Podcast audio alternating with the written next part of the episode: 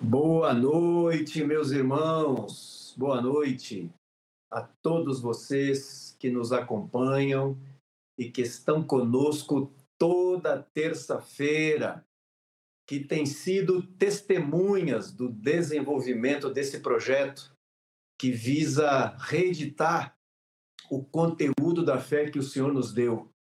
Tudo aquilo que tínhamos em apostilas está agora sendo reconstruído numa plataforma digital para que fique à disposição dessa amada igreja espalhada pelo Brasil e pelo mundo. Que bênção, graças a Deus. E como diz meu amigo Edmar, é bom demais isso, graças a Deus. Antes de continuar, eu queria dizer uma, uma, alguma coisa sobre esse time, sobre essa equipe, mas eu queria que o Jean trouxesse eles aqui para que eles estivessem ao meu lado, antes de continuar dizendo que eu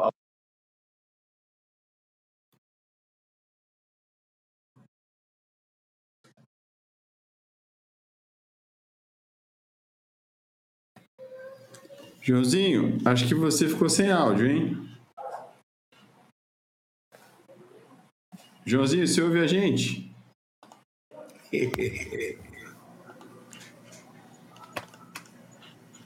João? Quem sabe faz ao vivo, quem não sabe também.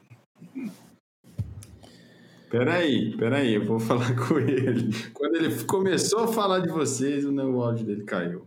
É verdade. Acho que não era para ele ficar falando. Se empolgou. Jogou ele no chão. Boa noite, meus amigos. Coisa boa, estamos juntos. Deus é bom demais. Essa, é, essa é uma, uma realidade de todo, todo canal que se propõe a fazer ao vivo, sem maquiagens. Então é isso aí. Mas o que vale é que nós estamos aqui juntos mais uma vez, felizes, felizes porque Deus nos trouxe nesse dia aqui. Obrigado a vocês que já entraram no, conosco, que estão aí online, ao vivo, no chat. Já vi um monte de gente. Nossa audiência sempre qualificada, porque só tem gente que quer ir para o céu, né? Gente que está interessado em Deus, na palavra do Senhor. Então não tem audiência mais qualificada do que essa. Muito obrigado a todos vocês que estão conosco enquanto o Jean tenta restabelecer o nosso amigo âncora de hoje, nosso querido João Mion. Nós vamos aqui dando continuidade, batendo papo com essa galera. E quando ele entrar, ele vai entrar eufórico. Quero que vocês saibam disso. Ai. Ele vai entrar a fim de, de explicar tudo aquilo que ele queria falar lá atrás. E a gente vai ouvir com muita alegria, com muito bom grado, né? Fechou. E aí, Marcão, dá seu boa noite também aí, ó. Ah! Aí, chegando aí, ó. Vamos apresentar. Aí, ainda tá mudo. Agora, ficou mudo aquela hora? Que coisa! Completamente mudo, João. Deu um bug aqui. Mudo. Pensa bem se era para você falar mesmo que você ia falar. Ficou mudo de novo. De novo. Eu vou de novo. Começou a falar de novo, ficou mudo de novo. Tá mudo? Agora voltou. Agora não. Agora, Agora voltou. Não, é algum probleminha técnico aqui. É... Nós estamos vendo. Se, ficar mudo, vocês me dão um toque, eu saio e entro novamente. O Edmar é, toma conta aí. É, o que eu queria dizer, irmãos, estava falando no mudo, agora eu vou falar ao vivo, me ajudem aí. Que esse time aqui, irmãos, são amigos e foram aproximados um do outro de forma graciosa. Mesmo estando geograficamente distante uns dos outros, os, os, nossos corações foram aproximados e unidos um ao outro, e com o desejo de sujeitar-nos mutuamente. E a razão disso, meus irmãos, é que nós queremos imitar nosso amado Senhor. Temos uma aliança, sim, um com o outro que foi feita na cruz e queremos nos manter leais um ao outro, dar sempre esse bom testemunho a vocês, aos nossos irmãos, à igreja do Senhor.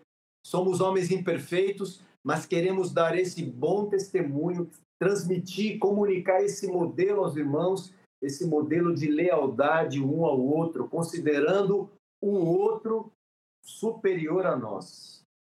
Nós consideramos, irmãos, esse projeto uma missão para nós, de nos debruçarmos semanalmente sobre a palavra de Deus e podermos revisar essas verdades à luz de Sua palavra.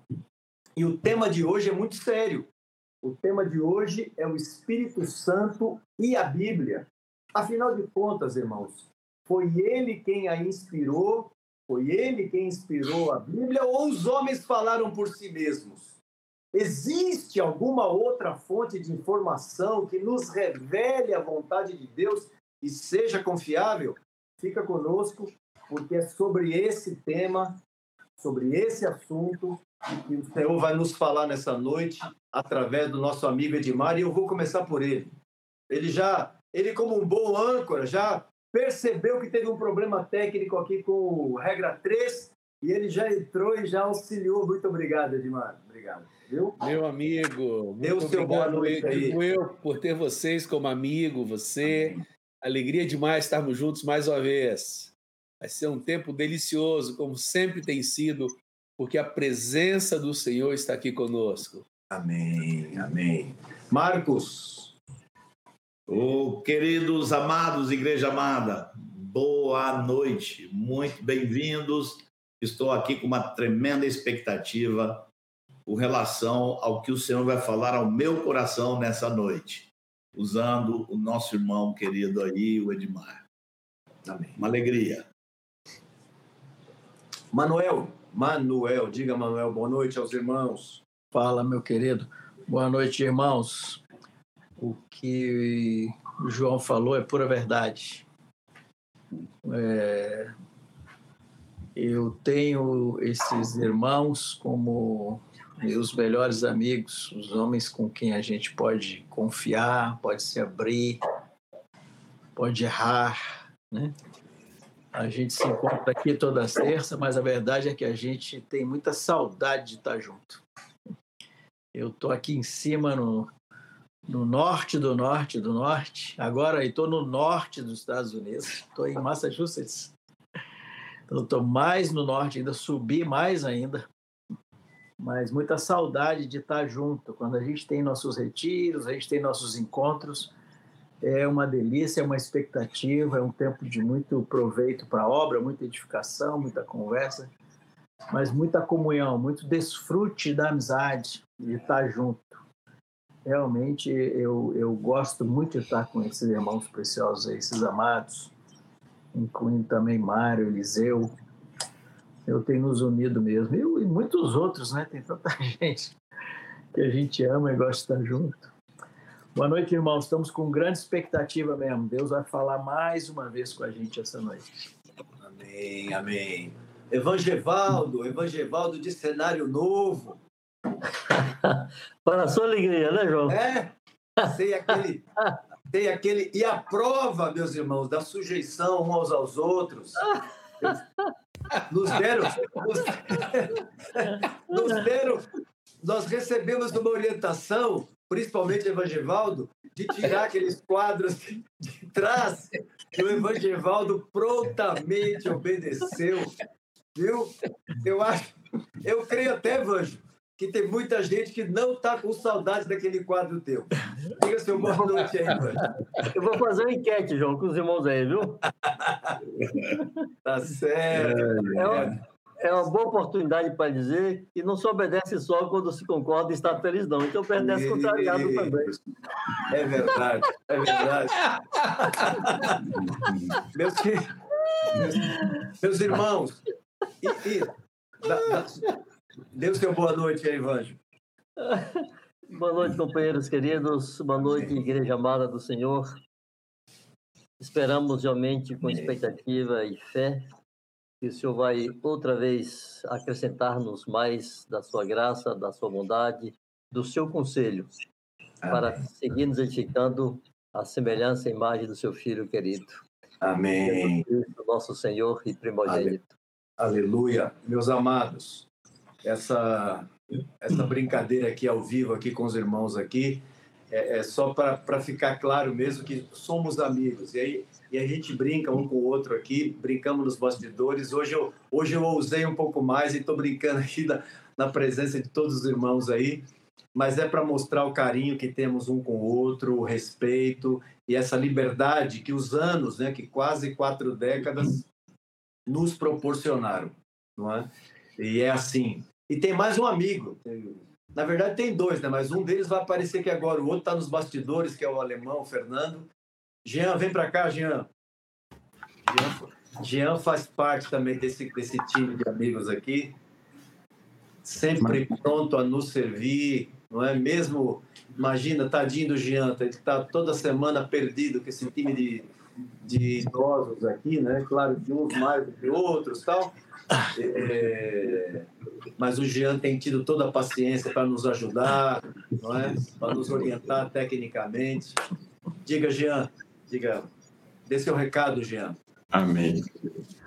Benção demais. Compondo o time dos mineiros aqui, de Mai Manuel. É, muito bom estar com vocês, irmãos, mais uma terça-feira. É, cheio de ânimo, cheio de expectativa também. Você sabe que esse você que acompanha a gente aqui sempre sabe que esse quinto ciclo do Fundamentos está dando uma sacudida boa na gente aí. É, muitos testemunhos estão chegando. Eu estou cada vez que recebo um novo aqui, o coraçãozinho enche de alegria. E a gente compartilha esses testemunhos. Quero te agradecer, você que de alguma maneira está compartilhando isso conosco aqui, tá? você que envia e-mail. Hoje mesmo eu compartilhei uma mensagem é, que foi escrita alguns, na verdade, há um dia atrás de uma irmã que escreveu que foi batizada com o Espírito Santo depois de assistir é, o conteúdo aqui. Então é para muita alegria de saber que isso está servindo a você, está servindo a, aos irmãos, à igreja e o nosso desejo é que esse material sirva a muito mais gente, tá? Então, só queria lembrar que nesse quinto ciclo, nós já tratamos é, quatro uh, lições. A primeira, a lição 45, o Espírito Santo é Deus. A 46, o Espírito Santo na história. 47, o Espírito Santo e os apóstolos. 48, o Espírito Santo e a igreja. E hoje, o Espírito Santo e a Bíblia. Você que vem conosco nessa jornada, tenho certeza que está aprendendo muito sobre o Deus e o Espírito Santo. Quero te lembrar aqui, para você, se ainda não fez, curtir o vídeo. Você achou que eu ia esquecer? Não esqueci. Curte aí. Também verifica se você se inscreveu no canal. Uh, e ainda dá tempo de fazer aquela força-tarefa lá no Instagram e também uh, nos grupos. Manda aí o link para a turma toda ainda dá tempo, faz um stories lá no Instagram. Irmãos, isso funciona muito, tá? Toda vez que vocês fazem isso lá e a gente acompanha aqui o movimento dos irmãos publicando uh, o link da, da live lá no Instagram, o número de assistência aqui sobe. Então, ajuda a gente aí a trazer a turma para cá, para esse papo de hoje, que vai ser uma benção. Amém. Obrigado, Jean. Eu, irmãos, eu queria pedir ao Vanjo Vanginho, por favor, meu querido, é, ore pelo Edmar, para que o Senhor o use com graça, com poder. Amém. Amém. Com alegria. Com alegria. Muito obrigado, Senhor, pela vida de Edmar, pelo depósito que o Senhor tem feito em sua vida, em seu coração, ao longo de todos esses anos. Pedimos que agora o Senhor venha aquecer seu espírito, o Senhor venha colocar Amém em sua boca intrepidez, em seu coração confiança, clareza, Senhor, para que a tua Amém. palavra seja comunicada e compreendida.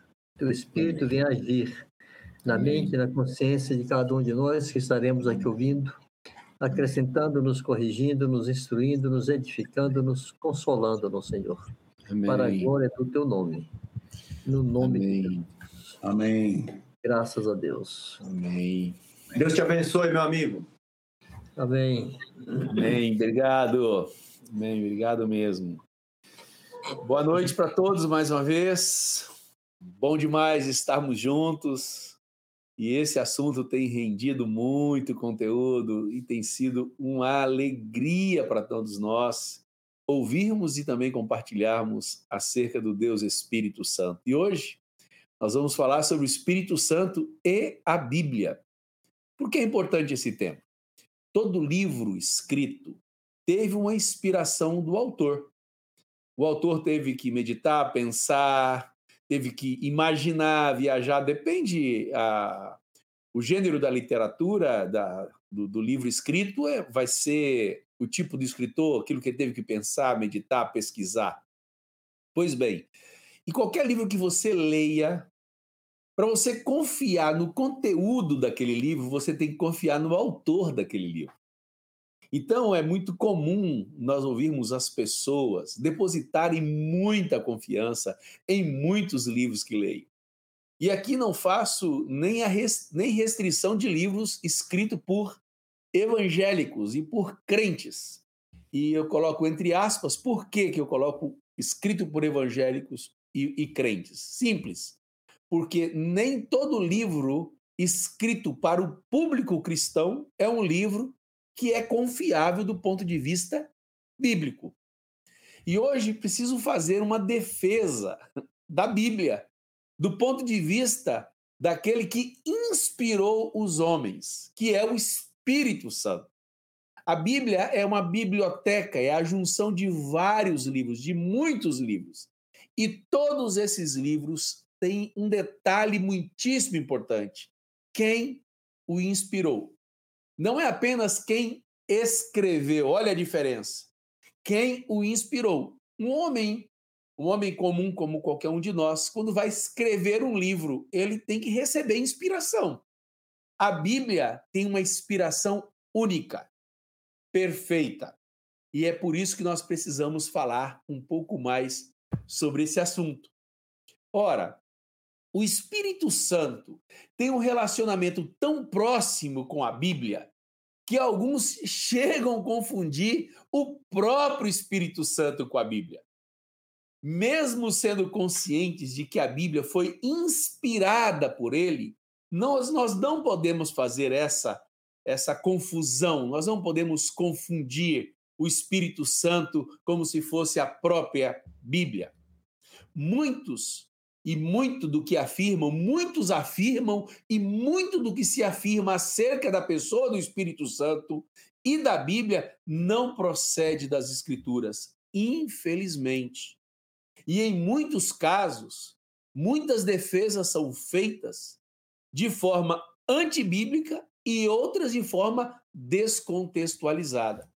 Por isso é que precisamos fazer essa defesa. Precisamos trazer estas respostas. E hoje, diferente de quando eu falei sobre o Espírito Santo e história, e diferente é, é, é, daquilo que o próprio Vanjo falou, o Espírito Santo e os apóstolos, eu quero falar focando um pouco mais o Novo Testamento e podendo trazer um pouco mais de com um pouco mais de profundidade esse aspecto inspiracional e o objetivo fazendo um contraste e o um contraponto dos desvios e dos enganos que se há é, divulgação por aí é, sobre a pessoa do Espírito Santo.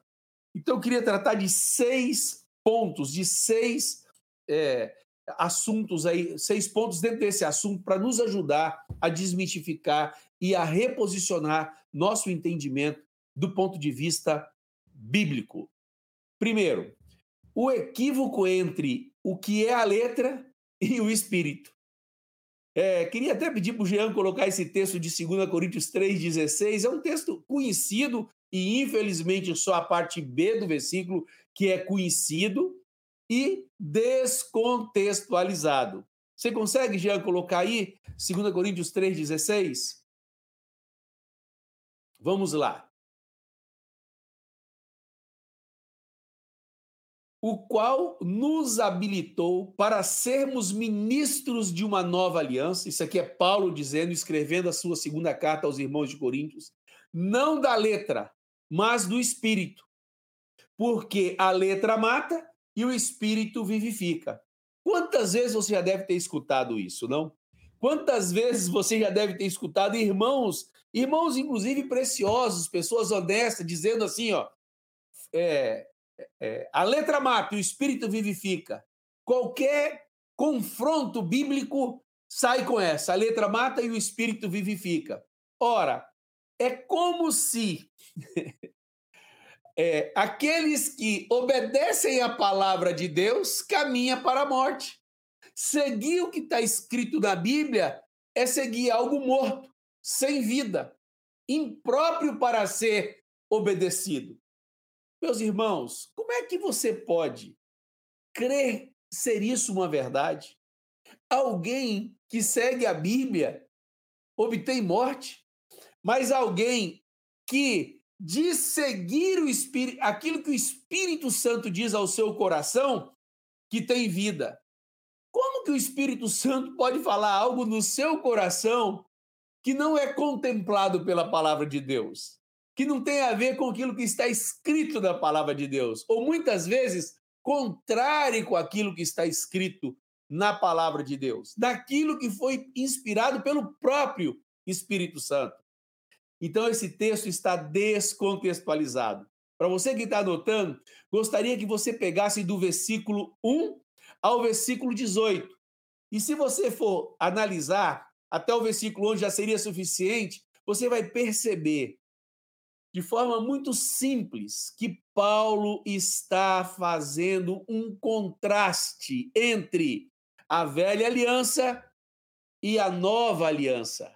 Então verificamos que não é um contraste entre a Bíblia e o Espírito Santo, como muitos tentam falar, e muitos até creem, infelizmente.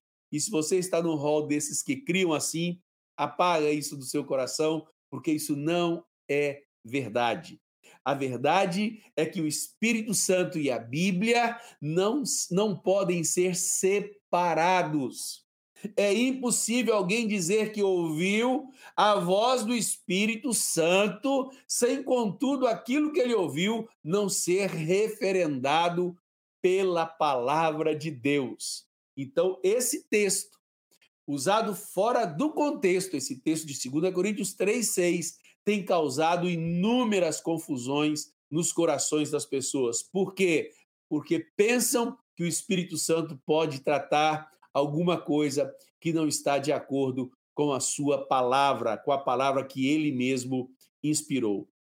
Então nós precisamos concluir que o apóstolo está nos ensinando o maior valor que existe entre a nova aliança em detrimento da velha aliança. Morto é a velha, aquilo que passou, e não o Novo Testamento e a palavra de Deus. Então é um equívoco. Vamos para o segundo ponto. A Bíblia não pode contradizer o Espírito Santo. Ela não contradiz o Espírito Santo. Por que, que não contradiz? Porque o Espírito Santo é o responsável pela revelação, pela inspiração do que foi escrito. Vamos ler dois textos. 2 Timóteo, capítulo 3, verso 16 toda a escritura é inspirada por Deus e útil para o ensino. Vejamos bem, toda a escritura é inspirada por Deus e útil para o ensino, para a repreensão, para a correção, para a educação na justiça. Então, como poderia a Bíblia contradizer o Espírito Santo, uma vez que ela é inspirada por Deus? 2 Pedro, capítulo 1, versos 20 e 21. Sabendo primeiramente isto, que nenhuma profecia da Escritura provém de particular elucidação. Porque nunca jamais qualquer profecia foi dada por vontade humana. Entretanto, homens santos falaram da parte de Deus movidos pelo Espírito Santo. Sendo assim, precisamos compreender, obrigado, Jean, que é impossível a Bíblia contradizer o Espírito Santo.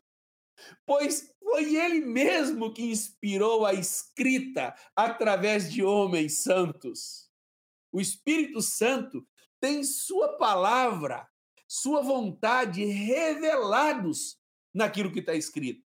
Não ao contrário, as pessoas pensarem que há uma contradição entre o Espírito Santo e a Bíblia. Muito pelo contrário. A palavra escrita é a manifestação verbalizada da mente do nosso Pai, da mente do nosso irmão mais velho Jesus e do Espírito Santo. Vamos para o terceiro ponto. O grande erro de acreditar que o Espírito Santo tem compromisso com algo que não está na Bíblia. Muito se fala em nome de Deus. Deus me falou isso, Deus me falou aquilo, fiz isso porque Deus me falou. E quanto erro tem sido creditado para Deus, sem contudo Deus não ter absolutamente nada a ver com isso. Certa feita, Jesus sendo perguntado acerca desse problema, ele respondeu lá em Mateus capítulo 22, versículo 29. Respondeu-lhe Jesus: Errais, não conhecendo as Escrituras, nem o poder de Deus. Deus tem um compromisso com o que está escrito. Deus não tem compromisso com outra coisa além do que está escrito. Quando uma pessoa estiver ensinando qualquer coisa que não está na Bíblia, ou qualquer coisa que seja contrário ao que está escrito na palavra de Deus, você pode ter absoluta certeza que não é o Espírito Santo que está falando através dessa, essa, desta pessoa. Esta pessoa não está sendo usada pelo Espírito Santo, porque o Espírito Santo não se contradiz. Quando uma pessoa diz que o Espírito Santo está falando com ela e o conteúdo desta fala não está de acordo com a Bíblia, você pode acreditar com toda a segurança que esta pessoa não está ouvindo a voz do Espírito Santo. Vou te dar um exemplo simples nesses últimos tempos, nesse tempo do fim. Ah, Deus está me falando que eu devo ficar em casa. Eu não preciso me congregar, porque Deus está em todo lugar. Olha que mentira! Que mentira improcedente da palavra de Deus. Tem absolutamente nada a ver com Deus e nem com a sua palavra. Então não podemos cair nesse erro de acreditar que o Espírito Santo fale qualquer coisa conosco que não esteja já assegurado com a verdade que é a sua palavra. Quarto ponto. A Bíblia não é o Espírito Santo. Por que é importante nós falarmos sobre isso? Porque muitos pensam que a Bíblia é o Espírito Santo. Se fosse, logo quando alguém memorizasse qualquer versículo bíblico, ele não precisava nem ter o Espírito Santo para ter o Espírito, ser habitação do Espírito Santo. Não. A Bíblia foi inspirada pelo Espírito Santo, mas ela não é o Espírito Santo. Vamos ler Efésios capítulo 6, versículo 17. Tomai também o capacete da salvação e a espada do Espírito, que é a palavra de Deus o espírito e a palavra são, são coisas diferentes. É como o soldado e a espada. O soldado é uma coisa, a espada é outra. Um é a arma, o outro é o que tem poder para usar a arma. O Espírito Santo e a Bíblia são coisas distintas, porque o Espírito Santo é o autor, ele foi o inspirador da palavra de Deus. Então nós não podemos achar que aquele que criou se tornou igual àquilo que ele criou. Então não pode ser assim. Isso nos mostra que o Espírito Santo é superior à sua criação. Neste caso, a palavra de Deus, a Bíblia. Ainda que ela tenha sido escrita sob sua direção, ela não é ele, é inspirada por ele, é criação dele. Vamos confirmar isso com mais um texto 2 Pedro, capítulo 1, versículos 20 e 21. Sabendo primeiramente isto, já lemos esse texto lá atrás, que nenhuma profecia provém de particular elucidação, porque nunca jamais qualquer profecia foi dada por vontade humana. Entretanto, homens falaram da parte de Deus movidos pelo Espírito Santo. Então, a Bíblia é a obra do Espírito Santo, é a obra inspiracional do Espírito Santo. Ela não é o Espírito Santo. O Espírito Santo é uma pessoa da Trindade.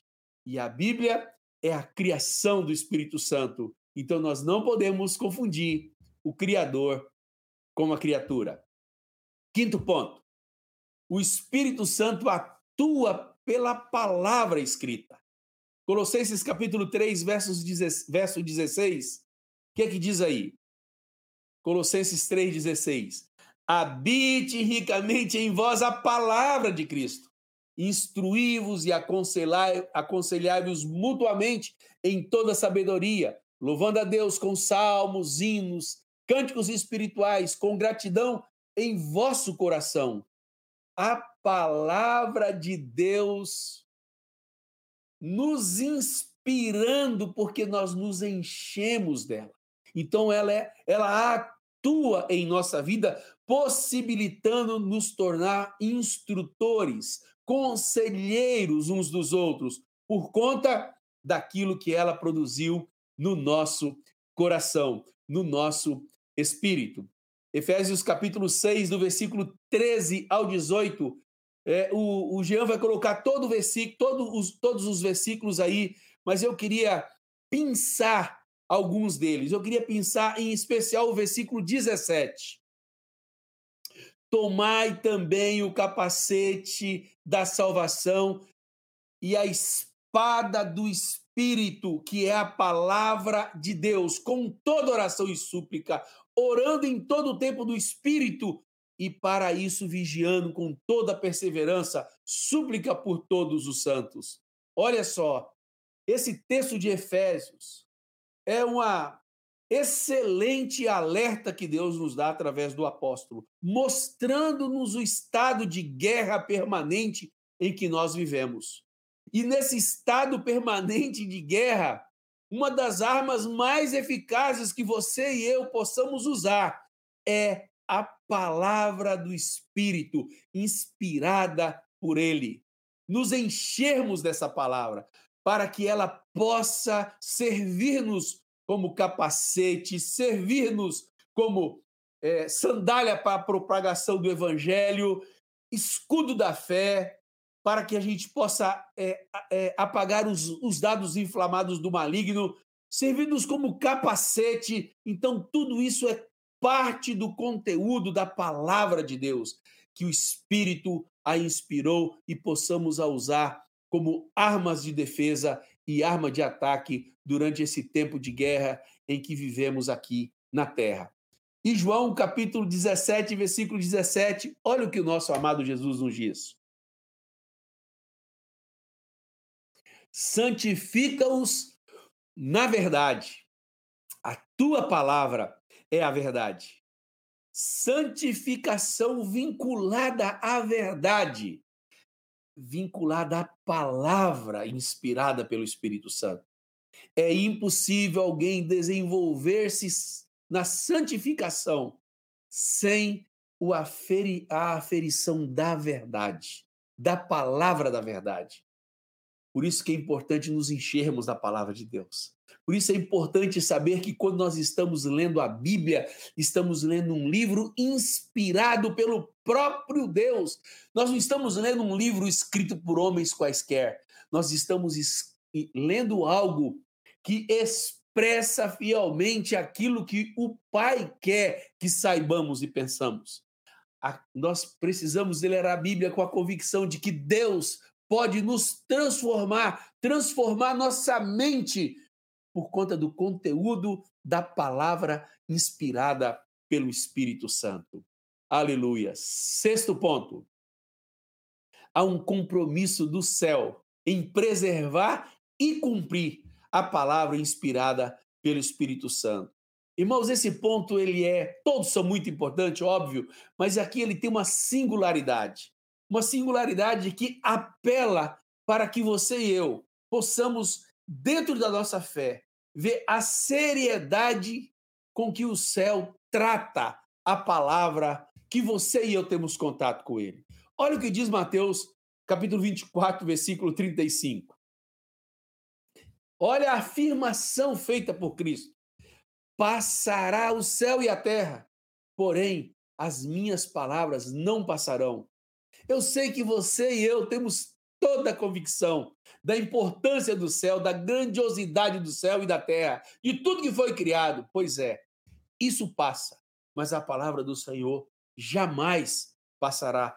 Olha que compromisso celestial para que a palavra do Senhor seja cumprida, para que a palavra do Senhor seja preservada.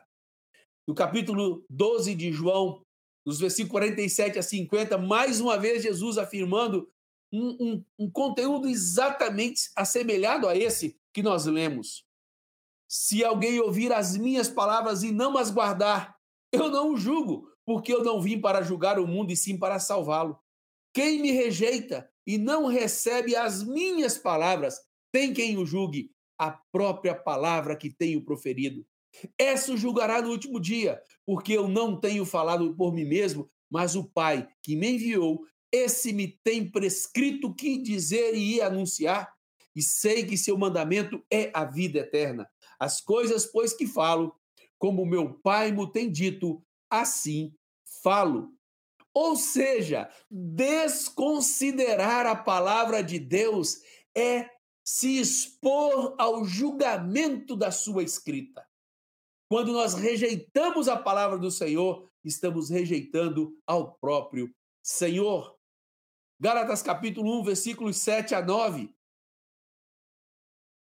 Paulo, corrigindo eh, a igreja desta região, diz assim: o qual não é outro, está falando do problema do evangelho que estava sendo corrompido entre eles. E aí ele continua o argumento dizendo: o qual não é outro, senão que há alguns que vos perturbam e querem perverter o evangelho de Cristo. Como assim, Paulo? Mas ainda que nós, ou mesmo um anjo vindo do céu, vos pregue outro evangelho, além do que este que vos temos pregado, seja anátema. Aqui tem uma palavra interessante: anátema é mesmo que maldito. É interessante como o mundo evangélico tem medo da maldição. Talvez esse mesmo mundo evangélico deveria se voltar para esta maldição, a maldição de deturpar o verdadeiro evangelho, de corromper o verdadeiro evangelho, de substituir o mesmo o, o verdadeiro evangelho. E aqui Paulo faz uma referência: se um anjo vindo do céu pregar um evangelho além do que esse que temos pregado, que seja maldito. Quanta liberdade se tem hoje de mudar o que está colocado pela palavra do Senhor, de ignorar o que está colocado pela palavra do Senhor, que Deus tenha misericórdia da sua amada igreja, para que ela volte a valorizar o que está escrito, o que foi revelado e inspirado por Deus para que nos deixasse registrado na memória. E aqui faço uma lembrança: se Deus confiasse na memória humana, ele não precisaria ter deixado o registro. A, o fato de que ele tem muita preocupação de que venhamos esquecer a verdade absoluta é que ele deixou o registro para todos nós. Essa biblioteca que chamamos de Bíblia, a santa e bendita palavra do nosso Senhor.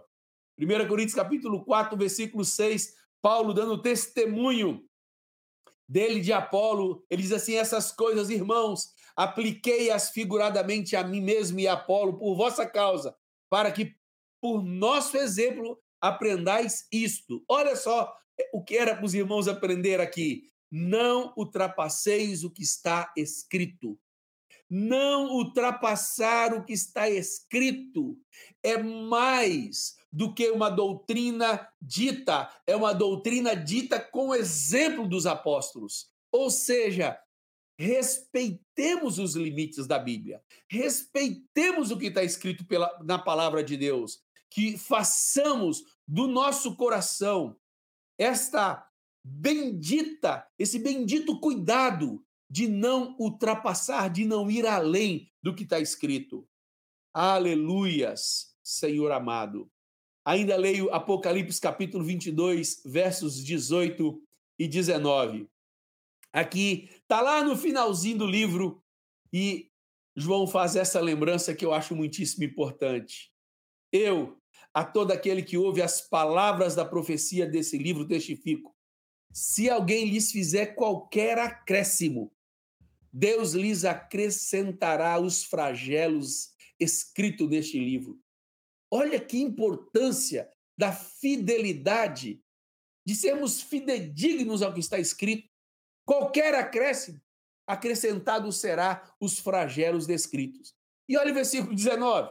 E se alguém tirar qualquer coisa das palavras de, do livro dessa profecia, Deus tirará sua parte da árvore da vida, da cidade santa e das coisas que se acham escritas neste livro.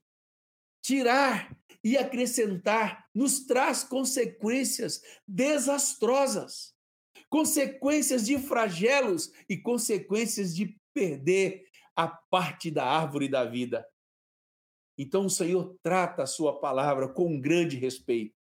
Precisamos entender isso, que é um compromisso dos céus em preservar e cumprir esta palavra que foi inspirada pelo Espírito Santo. Assim quero te animar, meu irmão. Vamos ler, vamos estudar, vamos buscar compreender e, acima de tudo, praticar o que está escrito. Porque se assim fizermos, estaremos sendo guiados pelo Espírito Santo. Teremos segurança de que a nossa guia tem sido o Espírito Santo. E sempre crendo que a capacidade para pormos em prática aquilo que nós estamos aprendendo na leitura e que você tem ouvido também vem do Espírito Santo. Fica aqui um recado: recusar a Escritura é recusar as palavras e a orientação que o próprio Espírito Santo pode fazer em nossas vidas. Que Deus nos abençoe ricamente, que Deus nos faça enxergar a palavra dele com esse valor descrito por esses versículos que já lemos até aqui. Que Deus te abençoe ricamente, que Deus nos faça preservar e guardar com fidelidade a bendita palavra do Senhor. Amém. Como temos feito durante todas as nossas lições, deixamos um considere atentamente a todos. E esse considere atentamente visa o quê? Despertar você a reter o conteúdo, a não esquecer, a repartir isso nos grupos. Então, queríamos fazer algumas perguntas para que você pudesse usá-las como auxílio para rememorar e revisar a pregação. Primeira pergunta: Qual seria sua resposta para alguém que confunde a letra com a obediência à palavra de Deus? Qual seria a sua resposta? Segunda pergunta: Pode a Bíblia contradizer o Espírito Santo? Terceira pergunta: Pode alguém afirmar que está sendo guiado pelo Espírito Santo, contradizendo o que está escrito na palavra de Deus? Você acha que é possível? Quarta pergunta: Como você poderia ser usado pelo Espírito Santo conforme Colossenses 3:16. Como você poderia? Quinta pergunta. Você consegue ver o quanto o céu é comprometido no cumprimento da palavra inspirada pelo Espírito Santo? Você conseguiu observar isso? Explique com as suas próprias palavras. No amor do Senhor, que você e eu possamos meditar mais e mais nesse assunto tão fantástico que é a pessoa do Espírito Santo em nós, nos dando todas as possibilidades de conhecer a mente do, do Senhor através da palavra escrita inspirada por Ele. Amém. Vamos lá, meus amigos. Aleluia.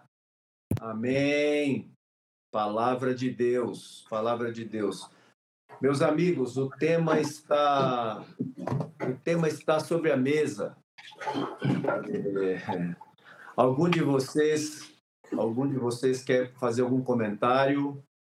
Manuel, Marcos, Anjo, Marcos, vai lá, Marcos.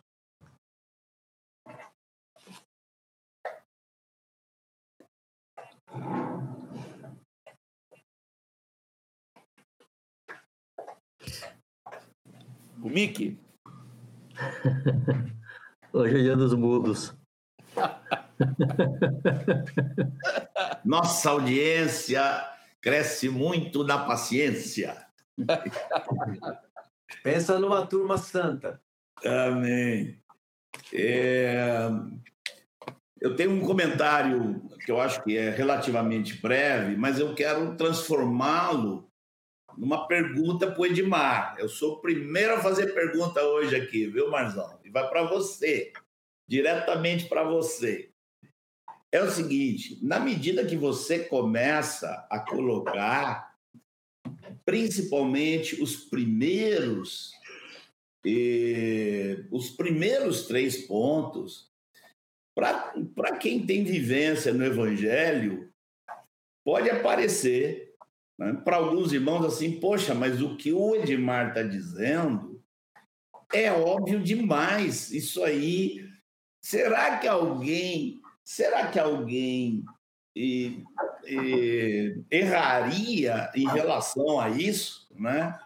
Essa é uma impressão para quem está te ouvindo. É... Agora, a minha observação e depois a minha pergunta. A minha observação é que, infelizmente, muitos, muitos, a grande maioria dos movimentos na história da igreja que começaram buscando mais do Espírito Santo, movimentos que começaram muito buscando mais piedade e encontraram unção do Espírito, dons e tudo. A grande maioria deles acabou no processo substituindo a Bíblia pelo Espírito Santo. Então, era como se o, Espírito Santo, isso se vê na história toda, como se o Espírito Santo pudesse ao invés de ser isso que o Edmar está falando, ser um substituto da palavra de Deus. Agora a pergunta, Edmar, a pergunta é assim: você e aqui para falar essas coisas, eu imagino, não sei se eu estou certo, você me diga se, tá, se eu estou certo. Eu imagino que muito disso que, você, que te leva, muito da, do que te leva a falar isso, a falar as coisas que você falou, são possivelmente erros que você presenciou na tua trajetória pastoral. Ah, e aí, hoje, transforma numa mensagem quase que como para vacinar a igreja contra coisas que você viu. Eu te pergunto, estou certo? Essa, essa, porque eu, eu olho assim, digo, essa pregação não saiu de um livro. Essa pregação, acho que saiu das observações que, que Edmar vem fazendo ao redor dele através dos anos. Estou certo? Você queria acrescentar algum comentário? Se porventura estou certo? Está certíssimo, Marcos. Está certíssimo é, uma, das, uma das qualificações de um presbítero é exatamente ele ser apto é, para contradizer, para fazer calar aqueles que vão contra a verdade, contra a palavra de Deus.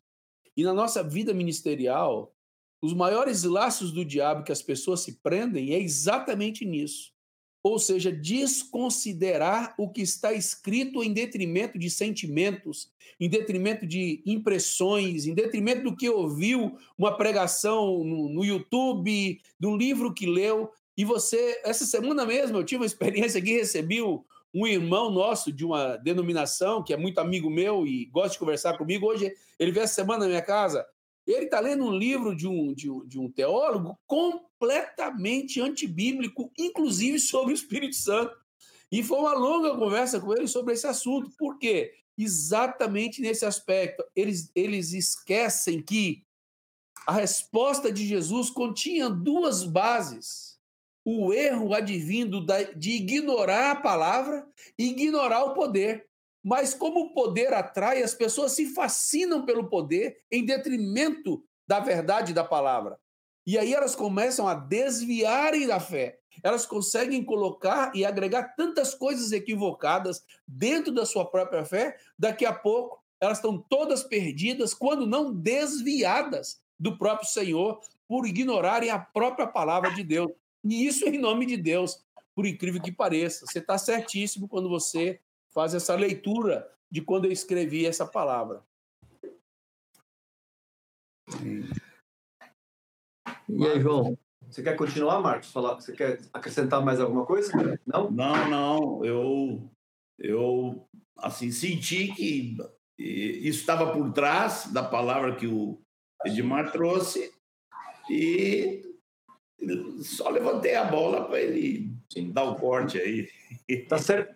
Não, muito bem colocado, Marcos. Eu tive essa mesma percepção quando à tarde eu li o material do Edmar fiquei com essa mesma percepção de experiências pregressas do, do, do, do Edmar, e no sentido que ele está querendo vacinar, né, orientar a igreja. Diga, Vanjo. Pegando carona aí na observação última de Edmar, sobre é, aquele aspecto que o poder atrai, e como homens que foram dotados de dons do Espírito Santo, né? não são deles, são do Espírito Santo, Nada tendes que não tenhas recebido, diz Paulo, porque te vanglorias como se não tiveras recebido. Mas ainda assim, a manifestação desses dons põe o homem em evidência. E isso se transforma em uma armadilha, porque aquela pessoa que está sendo usada por Deus começa assim vai descer e achar que tem algum valor em si mesmo, que tem algum mérito naquele dom que ele manifesta. Isto é fruto direto de uma desassociação do Espírito Santo da palavra. Produz esse tipo de situação. Porque quando a palavra é utilizada, ela só vai exaltar a Jesus, só vai exaltar a Deus, porque é a palavra dele. Se alguém está sendo guiado e orientado pelo Espírito Santo, também vai glorificar a Cristo, porque Jesus disse que o Espírito receberia do que era dele e haveria de nos anunciar. Por isso o glorificaria. Então, essa armadilha que alguns caem. Alguns até começam de maneira sincera, como Marcos salientou, que ao longo da história, muitos movimentos que começaram de maneira legítima, é, genuína, buscando santificação, buscando piedade, buscando maior unção, terminaram se, desculpe, terminaram se apartando da verdade, porque se apartaram? Da palavra. Primeiro movimento conhecido na história, um dos, um dos primeiros desvios da fé, das primeiras heresias, né, que inclusive exigiu que a igreja produzisse é, o primeiro dogma ali, o, o primeiro credo, melhor dizendo, escrevesse o primeiro credo para distinguir os hereges da verdadeira igreja. Esse movimento herético começou com um homem chamado Montana. É um movimento conhecido como montanismo, e qual era a ênfase dele? Ele foi no crescente, buscando avivamento, buscando maiores manifestações do Espírito, e espiritualizou tanto que separou-se da palavra apostólica, separou-se da palavra de Deus, separou-se da autoridade da igreja e da sujeição à igreja e tornou-se independente, pregando ser guiado e instruído pelo Espírito Santo diretamente, como um profeta que recebe direto de Deus e sai anunciando.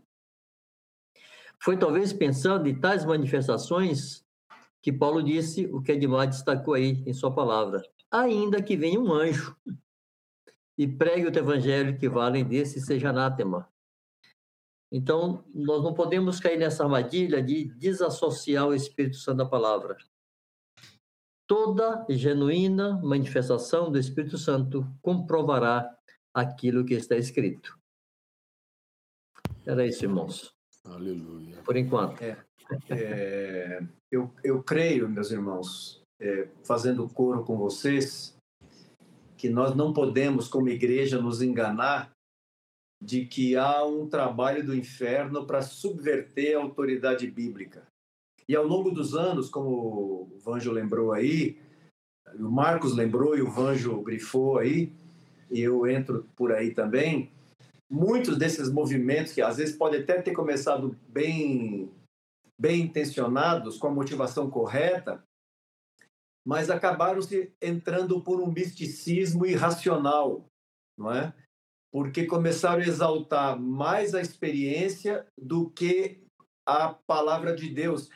Na verdade, acabaram estabelecendo um novo padrão, a experiência pessoal. E nós, irmãos, não podemos nos deixar enganar, porque esse, o efeito prático desse misticismo que às vezes surge no meio da igreja é de elevar a experiência pessoal para um plano superior, em detrimento do correto entendimento das escrituras. Não é? É, nós precisamos entender como igreja que o conteúdo objetivo, e como nos lembrou bem o Edmar aqui por várias vezes em sua fala, que o conteúdo objetivo e que define a nossa fé é aquele que recebemos de Jesus e dos apóstolos. Nossa bússola são as escrituras. Meus pensamentos, teus pensamentos, ideias ou as nossas experiências, eles podem ou não ser validados é, pela palavra de Deus, não é? é? Nós precisamos sempre pegar nossos pensamentos, nossas ideias e comparar. E aí nós vamos saber se a, se a Escritura, quem valida meus pensamentos e minhas ideias é a palavra de Deus. As experiências, elas podem ser produzidas por fenômenos, o que nós vemos, infelizmente, no meio da igreja, por fenômenos psicológicos, fisiológicos, até por demônios. O único teste verdadeiro, meus irmãos, para toda e qualquer experiência é esse: fazer essa santa pergunta. Está de acordo com a palavra de Deus? Não é? é... Quem ouve as palavras de Jesus e pratica, ele nos ensina que, ele é, que essa pessoa é comparada a alguém que edificou a casa sobre a rocha. A questão toda diz respeito, eu penso que diz respeito à autoridade. Qual é a autoridade máxima na sua vida? A sua experiência ou a palavra de Deus? Nós fomos lembrados hoje à noite aqui que nós somos santificados por meio da palavra, porque ela é a verdade. É, mais algum de vocês quer, quer fazer algum, algum comentário? Manuel, quer agregar algo aí, Manuel? A tentação de não falar, né? Estou querendo não falar, mas a tentação é muito grande. Vou ter que dizer alguma coisinha, porque é um tema muito gostoso. É, ouvindo o Edmar, vai enchendo o nosso coração, que a gente também começa a pensar na palavra, né? começar no Espírito Santo e nessa harmonia, essa ligação que existe. Foi muito bom, Edmar, você ter frisado que o Espírito Santo não é a palavra, né? Porque é uma unidade tão grande, é uma harmonia tão grande, dá para confundir mesmo. Mas foi muito bom você frisar isso. Mas é, uma coisa a gente sabe, a, a escritura, né? A escritura, quando eu Antigamente, quando se referia à Escritura, se referia ao Velho Testamento. Hoje, quando a gente fala Escritura, estamos referindo à Bíblia, o Velho e o Novo. É, é, é, muito interessante que a gente já sabe que a Escritura foi inspirada pelo Espírito Santo. E, e ela comprova isso. Né? A Escritura, ela, ela, ela demorou milênios para ser escrita. É, são 66 livros distintos, escritos por pessoas completamente diferentes, de gerações completamente diferentes, e, e ela existe uma harmonia entre ela fantástica. A gente tem mais de 200 profecias sobre Jesus detalhes da vinda de Jesus, da vida de Jesus, da morte de Jesus, da sua glorificação, da sua volta, e escrito por pessoas em épocas diferentes, em momentos completamente diferentes, pessoas que nunca se conheceram. Então a gente vê que uh, Deus governa, que o Espírito Santo está aqui o tempo todo na, na, na terra, controlando e registrando, né? inspirando pessoas para ir detalhando essa história e, e fazer da Escritura o que, o que Paulo disse a Timóteo, fala assim, chama a escritura de as sagradas letras. Né? Quando Paulo fala para Timóteo, ele fala que você aprendeu as sagradas letras. Essas palavras, irmãos, elas não são palavras comuns. Não é um livro qualquer. São sagrados esses livros. Aquelas letras, as palavras daquele livro, são palavras sagradas. É, é, Paulo, mesmo Paulo diz que essas palavras, essas sagradas letras, essa escritura, ela pode te tornar sábio.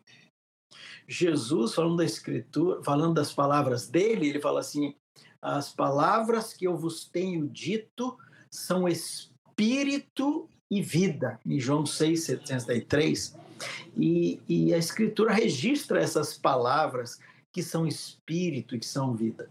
Então, ah, ah, essa escritura é uma escritura sagrada. São, de fato, sagradas letras do começo ao fim. Por que sagradas? Porque, porque foram inspiradas pelo Espírito de Deus. Né? É uma escritura consagrada a Deus, que revela a Deus. E, e é interessante que ah, há, há um mistério nessas sagradas letras que só pode ser revelado pelo Espírito Santo. Você não vai conseguir discernir, entender as sagradas letras, ou ser tocado por essas sagradas letras, ou ter o seu entendimento aberto, seus olhos abertos, seus ouvidos abertos, sem o Espírito Santo. O Espírito Santo está completamente comprometido com essa escritura toda e ele revela essa escritura às pessoas, né? Então a gente começa a ler essa escritura, começa a meditar nessa escritura e o Espírito Santo logo vem, parece que ele fica esperando alguém abrir essa escritura e começar a ler, para que ele possa inspirar e, é, essas letras e fazer dessas letras a, a, o espírito e a vida e trazer de fato vida. Diz que Satanás cegou o entendimento, né? mas o, o, o Espírito Santo trouxe luz para resplandecer a glória dessa escritura, a glória do evangelho, para que alcançasse o homem através dessa escritura. Então Deus deixou um livro que já vem há milênios estando aí, já tentaram destruir esse livro de tudo quanto é forma, mas o Espírito Santo está protegendo esse livro e usando esse livro para alcançar, para cumprir seu propósito, alcançar cada vez mais pessoas. É, é, é, é tremendo a unidade, o compromisso de Deus, o Espírito Santo, com a sua escritura, com aquilo que ele inspirou homens para fazer e a importância dessa escritura para nós, juntamente com o Espírito Santo. Deus deixou para nós esses tesouros, né, que é o Espírito Santo, que é a sua palavra e é também a igreja, mas o tesouro do Espírito Santo, juntamente com a sua palavra, é algo tremendo que nós não podemos é, deixar de perceber e de entrar a fundo nos dois, né? conhecendo a, a, o poder de Deus e conhecendo a Escritura. Tremenda palavra, Edmar, foi muito abençoada Espero que todos tenham sido enriquecidos com as revelações que você trouxe para nós aí nessa noite. Amém. Amigos, está é, fervilhando, está começando a entrar um tanto de pergunta aí, mas me permitam aqui dois minutinhos, porque eu, eu me lembrei. Todos estão me ouvindo aí? Eu me lembrei falando, falando dessas questões de erros, né, de, de, de, equívocos que a igreja se mete por, com a palavra de Deus, eu não sei quantos de vocês vão se lembrar, provavelmente, acho que todos, da, de um erro que historicamente se cometeu com dois vocábulos gregos, né? o vocábulo logos e o vocábulo rema. E, e historicamente, o, o problema era que se dizia o seguinte, que logos era um termo técnico falando diretamente aquilo que estava escrito. E a palavra rema era uma palavra pessoal, subjetiva, né? O problema é que nem o significado do grego, nem o uso no Novo Testamento fazem qualquer distinção dessas duas palavras. E segundo o entendimento dessa, dessa confusão, o logos, a palavra logos, se transformava em rema quando se dirigia à pessoa, de forma pessoal, né? É, e o termo logos, que era um termo técnico, não é? Já o termo rema, o termo logos era um termo técnico, com aquilo que estava escrito, baseava-se naquilo que estava escrito. O termo rema era um termo, era um, era um termo experimental. O logos nem sempre se transformava em rema, ou seja, a palavra de Deus para você. Ou seja, o logos só se transforma em rema quando fala pessoalmente para você. E era uma confusão isso. E deu margem para um tanto de, de equívocos no meio da igreja. Porque você via gente falando assim, mesmo com práticas fora da escritura, pessoas que diziam assim, mas Deus falou comigo. Sim, irmão, mas isso que está querendo fazer está completamente fora da escritura. Mas foi uma palavra rema que eu recebi.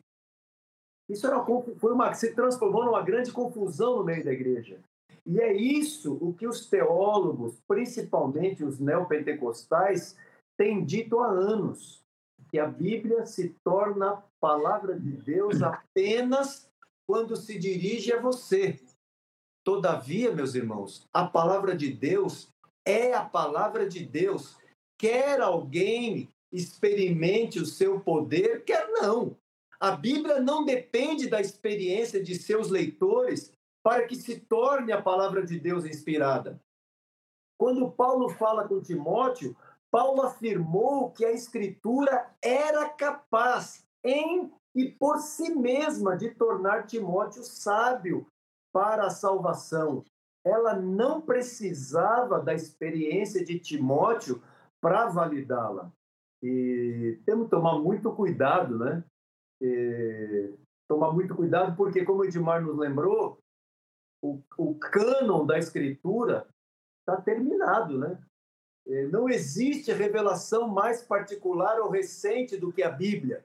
Deus não precisa conceder-nos revelações particulares a fim de nos ajudar a andar com Ele. Como Edmar lembrou, toda a Escritura é inspirada por Deus. É, a Bíblia é suficiente.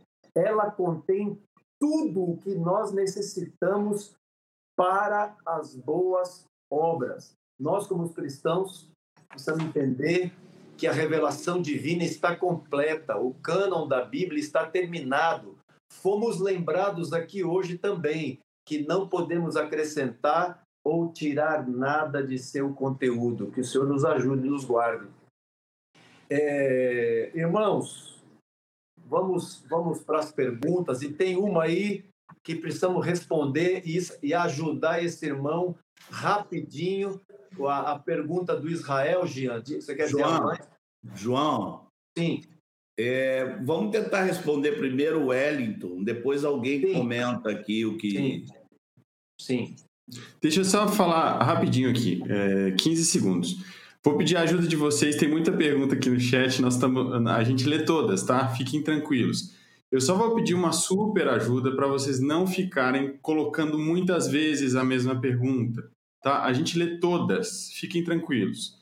Porque senão isso acaba atrapalhando a nossa dinâmica aqui de trazer as perguntas para o ar, tá? Então, todo mundo que escreveu pergunta, a gente leu as perguntas, talvez a gente não consiga responder todas, mas a gente passa, tem um chat interno aqui que a gente trata essas perguntas para responder vocês aqui ao vivo, tá bom? Então vou pedir essa ajuda para vocês aí de não ficarem copiando e colando a mesma pergunta, porque a gente está lendo todas. Isso. Meus irmãos, sejam obedientes aí, ajudem o Jean.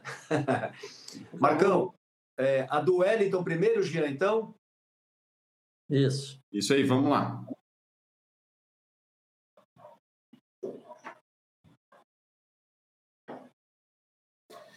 É, podemos dizer que a inspiração do Espírito Santo se estendeu para os tradutores do que do que chegou até nós hoje? Se sim, por que vezes irmãos falam no grego a, tra a tradução seria melhor assim, etc, etc? Quem se habilita aí? Marcão? Sim, eu vou, eu vou falar aqui como, como filho de um professor de grego. Eu não estudei grego, ele quis me ensinar. Eu não, eu não quis gastar tempo estudando grego, mas ele, meu pai foi professor de grego por décadas. Eu queria responder primeiro assim, objetivamente ao Wellington, a, assim, dizendo que a pergunta dele sobre se a inspiração que foi dada aos, aos escritores se estendeu aos tradutores. A resposta, Wellington, querido, obrigado por tua pergunta. A resposta é não. Nós não podemos fazer essa afirmação de que os tradutores receberam a mesma unção e a mesma inspiração do Espírito Santo para fazerem as traduções. Se nós respondêssemos sim a essa pergunta, nós teríamos muitos problemas, porque houve muitas traduções e algumas praticamente às vezes se contradizem. Né? Ocorre que o grego era uma língua com toda uma estrutura eh, completamente diferente da nossa língua. Eh, e muitas vezes, se você simplesmente pegar as palavras que estão ali no grego e, e jogá-las para o, o, português, por exemplo, a frase não vai fazer sentido nenhum. Então, é necessário que o tradutor preencha e com muitas vezes com conjunções e com eh, vários termos de linguagem que deem sentido à frase. Né? Então, meu pai, que foi, repito, tradutor de grego por muitas décadas, ele, uma coisa ele me ensinou: toda tradução é uma interpretação. É quase impossível a pessoa que vai traduzir não colocar nada do que esteja na sua mente. Por isso, é de grande valor a gente ter várias traduções, comparar umas com as outras, né? E, e, e saber que o próprio a própria estudo da, das linguagens antigas ele avança. Mas meu pai dizia também assim: quanto mais modernas são as traduções, quanto mais as traduções tentam colocar na linguagem do povo, mais elas se enchem de inverdades. Por isso eu nunca li, nunca usei eh, a Bíblia na linguagem do povo, por exemplo. Eu não uso por influência de meu pai, porque eu sei que o, o sujeito acaba fazendo paráfrases, floreando e saindo da verdade. Se houver tempo, eu acho que eu, eu vou. Eu tinha um, um exemplo para dar, mas eu acho que há outros temas e perguntas aqui muito importantes. E, se houver tempo, mais no fim, eu dou um exemplo dessa questão da, da tradução, que era um exemplo que meu pai gostava de dar muito. Mas eu acho que há outros temas que estão surgindo aqui que os companheiros querem tratar. Principalmente, eu colocaria aqui, na forma de pergunta, algo que foi feito como afirmação. Eu transformaria numa pergunta aqui para o Vanjo, ou para o Manuel, ou para o Edmar, não sei quem vai responder. Mas quando Jesus disse que o Espírito Santo os guiaria a toda a verdade, é, se pode pensar que essa verdade não está toda completa na, na Bíblia? A que Jesus estava falando quando Jesus, quando Jesus se é, disse, fez essa, essa afirmação? Acho que isso remete à pergunta do Israel, Marcos. Israel Mendes. Você poderia colocar aí, por favor, Jean? Isso. A Bíblia é um conteúdo das verdades do Senhor, mas não é toda a verdade, pois o próprio Senhor falou que quando o Espírito vier, nos guiaria em toda a verdade e testificaria dele. Pois bem, se seguimos esse texto, eu quero ler agora o que está escrito aqui das palavras de Jesus em João 16, versos 13 e 14. Quando vier, porém, o Espírito da verdade, ele vos guiará a toda a verdade. Porque não falará por si mesmo, mas dirá tudo o que tiver ouvido e vos anunciará as coisas que hão de vir. Ele me glorificará, porque há de receber do que é meu e vou há de anunciar. Pois bem, em João 17, 17, foi um texto que Edmar citou, Jesus afirma em sua oração: Pai, santifica-os na verdade. A tua palavra é a verdade. Não diz que é um aspecto da verdade, uma porção da verdade, um percentual da verdade. É a verdade. Artigo definido singular. A verdade. É, o Espírito Santo não pode contrariar essa verdade. Ele vai nos guiar nessa verdade ele vai tornar essa verdade clara para nós. E ele inspirou os apóstolos. É importante perceber que os apóstolos nunca corrigiram ou contrariaram nada do que Jesus disse. Eles até tocaram em aspectos que Jesus não tocou. Quando, por exemplo, falam da doutrina para a esposa ou para o marido, por aspectos que Jesus não desenvolveu quando falam da estrutura da igreja, quando falam do reconhecimento de presbíteros, de diáconos, quando falam da figura do corpo de Cristo, os apóstolos o fizeram inspirados pelo Espírito Santo. Pedro chega a dizer, em sua segunda carta, no capítulo 3, nos versos 15 e 16, ele compara as cartas de Paulo, compara não, ele afirma que são escrituras, e fala que alguns insubordinados estavam deturpando as cartas de Paulo, como também deturpam as demais escrituras. Então, conferiu à carta apostólica peso de escritura sagrada. Então, quando Jesus disse que o Espírito nos guiaria a toda a verdade, e ele disse que a palavra do Pai é verdade, e ele disse que o Espírito receberia do que é dele e nos haveria de anunciar. Por isso ele seria glorificado nessa ação do Espírito. Não podemos desassociar isto do que o próprio Edmar também disse em sua palavra, quando citou João 12, de 47 a 49. Quando Jesus disse que não veio para julgar o mundo, mas para salvá-lo e que se alguém ouvisse as suas palavras e não a praticasse, já teria quem o julgasse. A própria palavra que ele proferiu, essa o julgaria no último dia.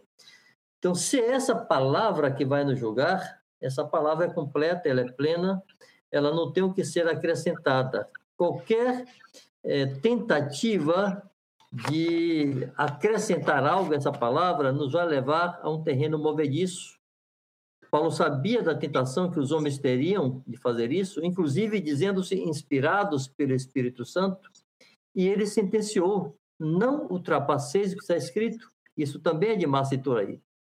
E por que não se deve ultrapassar o que está escrito? Por aquilo que Edmar já citou. Deus não tem compromisso com aquilo que ele não disse, com aquilo que não está escrito. Então, isso de que alguém é guiado pelo Espírito fora das Escrituras nos leva para um terreno com o qual Deus não está comprometido e fica à mercê ao sabor da imaginação de cada um e do pensamento de cada um e do sentimento de cada um. E como comprovar que isso de fato é do Espírito? Como é que alguém vai me provar que o que ele está dizendo é do Espírito se contraria o que está escrito? Ainda que ele fosse um anjo que descesse do céu, eu dizia: volte de onde você veio. Pode voltar para lá que a sua palavra aqui não vai ter vez, não. É o que o próprio Isaías disse. A lei é o mandamento. Se falarem de outra maneira, jamais verão a luz. Eu Amém. queria dizer algo ainda dentro dessa, dessa abordagem, Anjo, que é o, que é o seguinte. É, eu penso que quando Jesus fala, o Espírito Santo os guiaria os discípulos a toda a verdade, Jesus incluía a, o pensamento de que toda a verdade ainda não estava escrita. Havia parte da escritura a ser escrita no futuro, que se constituiu das cartas, dos, dos, as cartas apostólicas, Atos dos Apóstolos e Apocalipse. Sim. Por isso Jesus fala hum, que o Espírito Santo guiaria a toda a verdade. Né? Quando entra, entra o segundo século e, e começam muita gente a escrever, e começou a haver muitos desvios da verdade, lá no final do segundo século é que se forma o cânon. E os, os, os principais pais da igreja ali, eles decidem que todo o escrito que fosse do segundo século, que fosse a partir da morte de João, que toda o escrito posterior não tinha validade de escritura. E aí eles definiram que o que tinha validade de escritura era aquilo que tinha sido escrito quando os apóstolos primeiros ainda estavam vivos. Né? Então, o que nós entendemos é que essa escritura, até Apocalipse, ela contém toda a verdade e não há nada que possa ser mudado e não há nada que possa ser acrescentado, embora uma boa parte foi acrescentada depois da morte, ressurreição e ascensão de Jesus. Marcos, corroborando dentro com isso, me permita aqui, João. Pode seguir, pode seguir. Lá em Atos 2,42 está escrito que a igreja perseverava na doutrina dos apóstolos. É só confirmando, Marcos, que você disse que o Espírito inspirou os apóstolos, as cartas foram escritas com essa inspiração, e é por esse motivo que lá nos fundamentos, nos doze fundamentos da muralha da Nova Jerusalém, estão escritos os nomes dos doze apóstolos do Cordeiro. E Paulo fala em Efésios 2, 19 e 20, que a igreja foi edificada sobre o fundamento dos apóstolos e profetas. Então, sem dúvida nenhuma, os apóstolos trouxeram coisas, como eu citei aqui antes, que Jesus não trouxe, tocaram em aspectos que Jesus não tocou, da doutrina e da prática da igreja. Então, eles completaram tudo que a igreja teria que saber sobre a verdade de Deus para nós, encerrou-se aí com o cano do Novo Testamento. Boa! Nós, eu, eu, eu, eu, eu, eu grifo aí o que vocês disseram, né? Assim como o cano do Antigo Testamento foi seguido por um silêncio, assim também o término do Novo Testamento foi seguido por uma ausência absoluta de novas revelações, sob qualquer forma desde a, finaliza a finalização, quando se terminou o livro do Apocalipse, nenhuma profecia verbal ou escrita foi reconhecida universalmente pelos cristãos como verdade proveniente de Deus. Por fim, meus irmãos, a Escritura é o teste de todas as coisas, é o padrão para nós como cristãos. E de fato, né, a gente está falando muito, usando muito essa palavra canon aí, né? E o canon significa regra, padrão ou vara de medida. O cânon da Escritura é a vara de medida da fé cristã e está completo. Aleluia! Judas fala da fé que uma vez por todas foi entregue aos santos.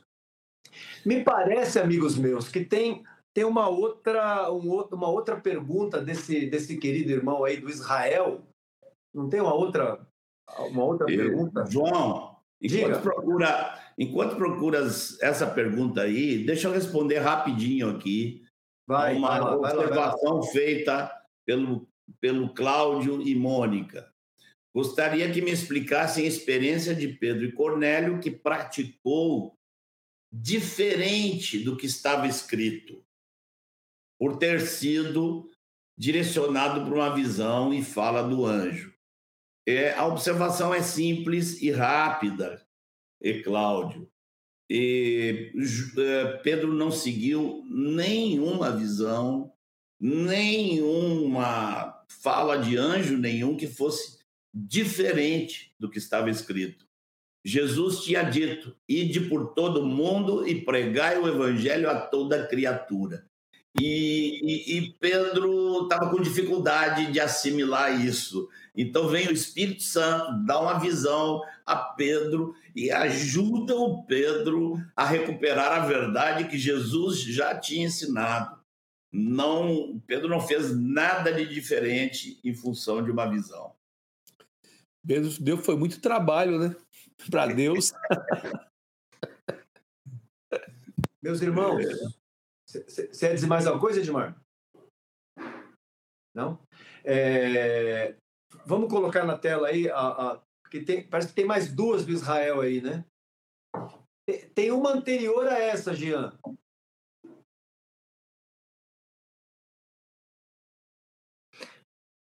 Essa aí já foi respondida por Marcos e por mim, né?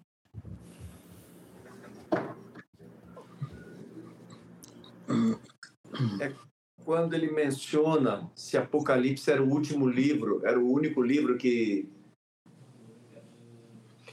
Ele afirma.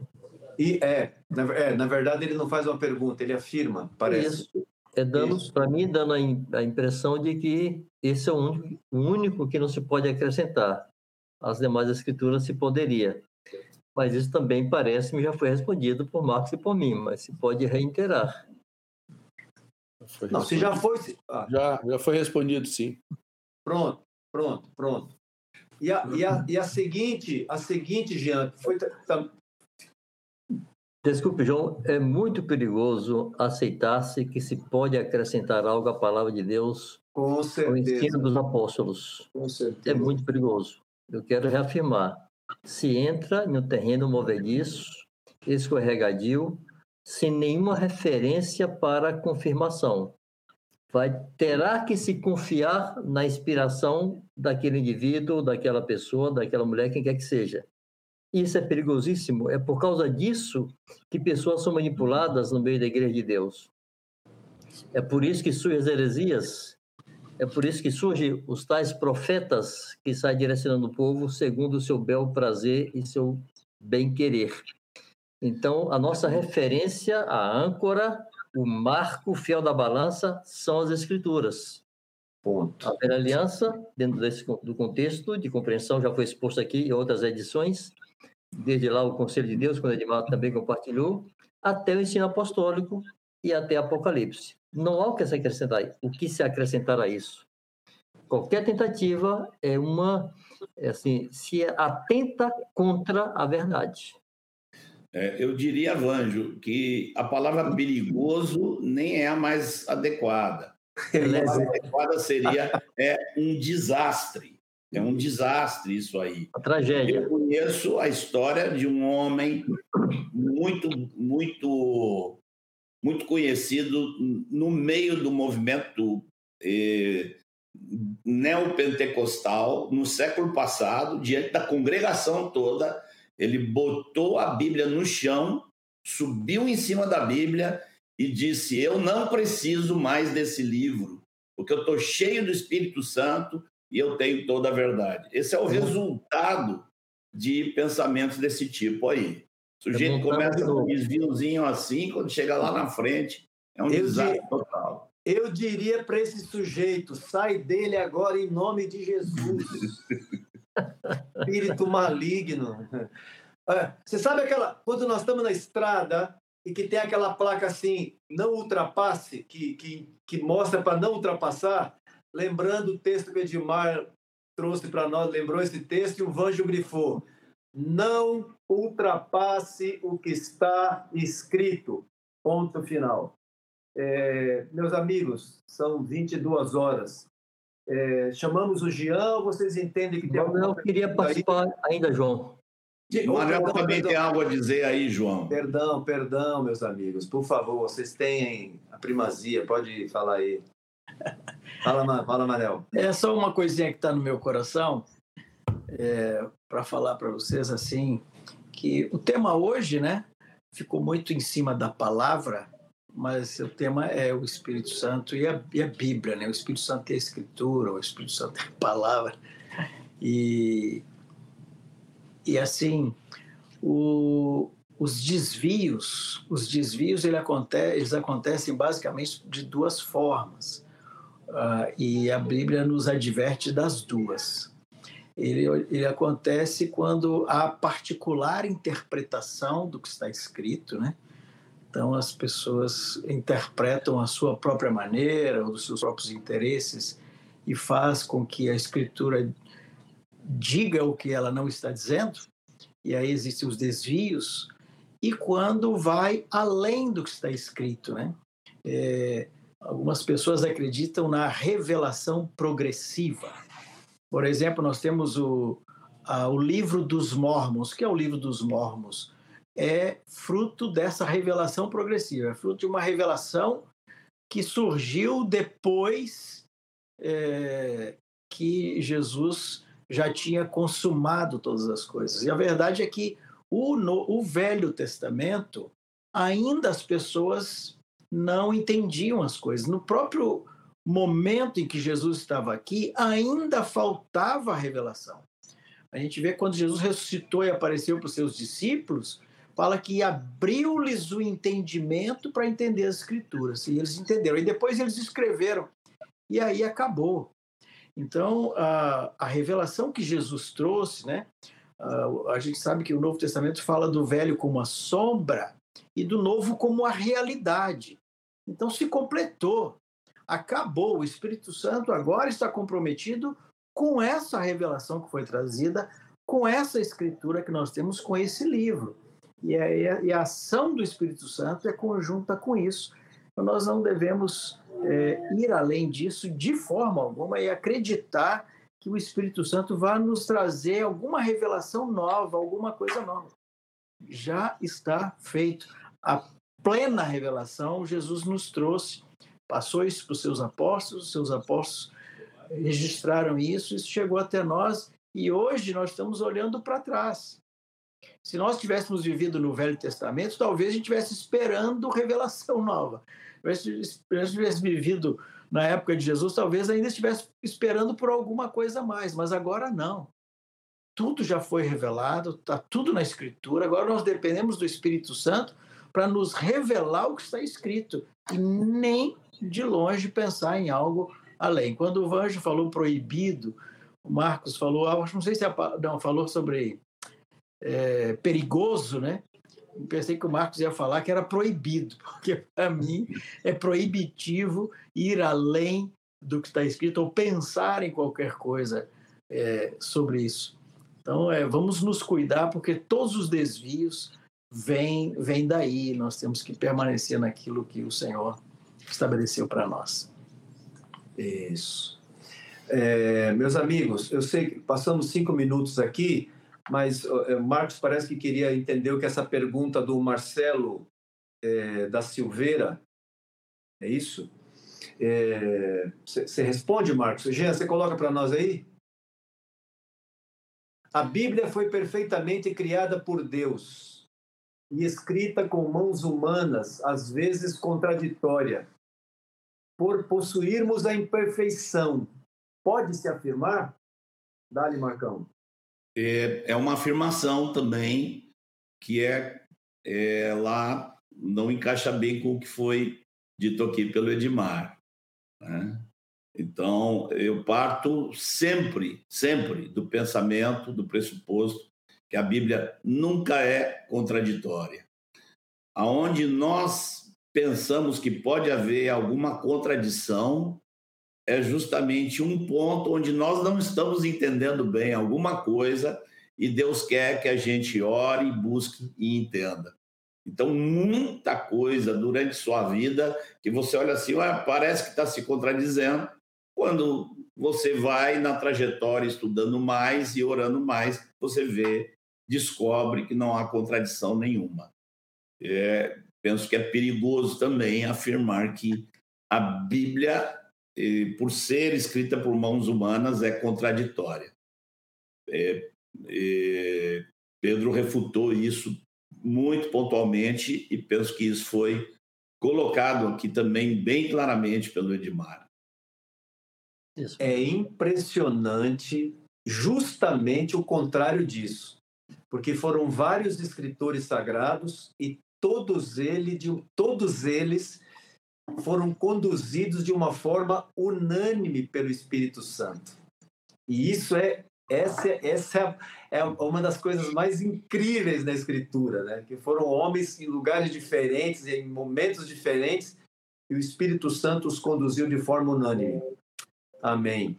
É, meus amigos, é, Jeanzinho, você quer dizer alguma coisa, Marcos? O Vanjo parece que tinha algo a dizer, João. Vanjo, diga. Não, Marcos, já, já disse tudo. Ah, bom. Amém. Janzinho, vem para cá. Tô de volta. Bem-vindo. Ó, não sei vocês aí que estão no chat, mas eu tô me sentindo muito feliz de estar guardado pela palavra de Deus e por esse zelo do Senhor em nos manter no mesmo lugar. Eu tô animadíssimo aqui com o que o Senhor nos trouxe. Eu não quero me envolver daí de jeito nenhum. E eu sei que muitos de vocês aí estão com o mesmo coração, por mais que os séculos passem, os tempos passem, é, gente enfrente essa dura e árdua tarefa de tentar descredibilizar a palavra de Deus, mas ela é imutável, graças a Deus. É, eu quero rapidinho aqui dizer para você que é, você está percebendo, você está mergulhado aqui com a gente no esforço de é, estudar a palavra de Deus. E nós estamos nessa, nessa carreira aí de avaliar as escrituras. Inclusive, eu vou recomendar a vocês a voltar lá no 1, no primeiro episódio, que o Edmar falou sobre o conselho de Deus. Eu me lembrei demais disso, como se conectam essas palavras aí. É, você pode ajudar a gente aqui nessa jornada a trazer mais gente para cá, para a gente aprender junto. Então compartilha, se inscreve, comenta. Toda a interação sua aqui no canal nos ajuda a fazer o, conteúdo ser mais visto por outras pessoas aqui no YouTube ou nas plataformas que a gente tem. É, lá no Instagram também você, a gente publica muito conteúdo de frases específicas, de textos chaves, então, assim, se você, mesmo não tendo o, o aplicativo ou não usando o Instagram, você consegue ver lá as publicações. Então, é bacana você conferir fundamentos.me. Você pode ver tudo que a gente publica lá. Além disso, você pode ouvir também as palavras só em áudio nas plataformas de streaming de áudio. Os links estão na descrição do vídeo aqui, tudo isso que eu estou dizendo. E você também pode baixar o aplicativo e conferir os textos, todos o, o, um compilado aqui do que foi dito nas lições, para estudar com calma, para estudar com seus vínculos específicos. Se você tiver mais dúvida, cola aí com quem cuida de você e bate um papo e estuda junto e vai aprender é, uns com os outros. Além disso, também você pode ajudar a gente contribuindo financeiramente, porque todo esse projeto aqui obviamente tem, envolve muita gente e tem custos, né? Então, lá no site do Fundamentos você também consegue apoiar o projeto do ponto de vista financeiro. Todo o recurso que a gente recolhe ali serve exclusivamente para manter o projeto no ar e levando conteúdo gratuito para todo mundo. Nada do que é disponibilizado pelo Fundamentos tem custo. É tudo de graça, do começo ao fim. E essa semana as equipes de tradução estão trabalhando a todo vapor aqui para disponibilizar muito conteúdo em espanhol e inglês também. Então aguardem, tem novidade chegando, tá no forno e eu aviso vocês aqui nas próximas transmissões. É isso. Bom, talvez uma última observação, João. Houve muitas perguntas e comentários sobre os apócrifos e nós não falamos nada a respeito. Então, os livros apócrifos estão todos no Velho Testamento. E a Bíblia que Jesus lia não continha os apócrifos. Né? O que Jesus reconheceu como palavra de Deus, como escritura sagrada, não continha os apócrifos. Então foram livros acrescentados posteriormente e que não são inspirados. Podem ter algum valor histórico, há registros históricos, mas não tem inspiração do Espírito Santo para constar como escritura sagrada. Os judeus não reconhecem e Jesus não reconheceu quando aqui pela terra ele passou. Isso. Se eu, eu não tenho certeza se eu não estou enganado, Vanjo, mas parece que na reforma, quando a Bíblia foi, depois de muitos séculos, finalmente traduzida para a linguagem do povo, que até ali era latim, latim, latim, é, os reformadores decidiram incluir na tradução apenas os livros que os próprios judeus consideravam como inspirados Exatamente. no Velho Testamento, não é isso? Exatamente. Exatamente. E era o que eu chamei aqui a Bíblia que Jesus lia, né? É de Gênesis a Malaquias, sem nenhum dos livros chamados apócrifos contidos nele. Aleluia! Povo santo, povo, igreja linda, eu creio que você aprendeu essa noite que você precisa ler a Bíblia, conhecer a Escritura e se manter nela, viu? Não ultrapasse o que está escrito e você vai bem. Tá bom, meu querido? Um beijo grande para você. Obrigado por mais uma noite. Você está conosco, está reunido conosco aqui, por estar juntos. Muito obrigado. Que o Senhor te abençoe. E nós nos vemos, se o Senhor permitir, é, na terça-feira que vem. Um beijo grande. Um beijo, meus irmãos, para essa turma linda aí. Tchau, amados. Boa noite para vocês. Boa noite. Deus abençoe. Boa noite, querido.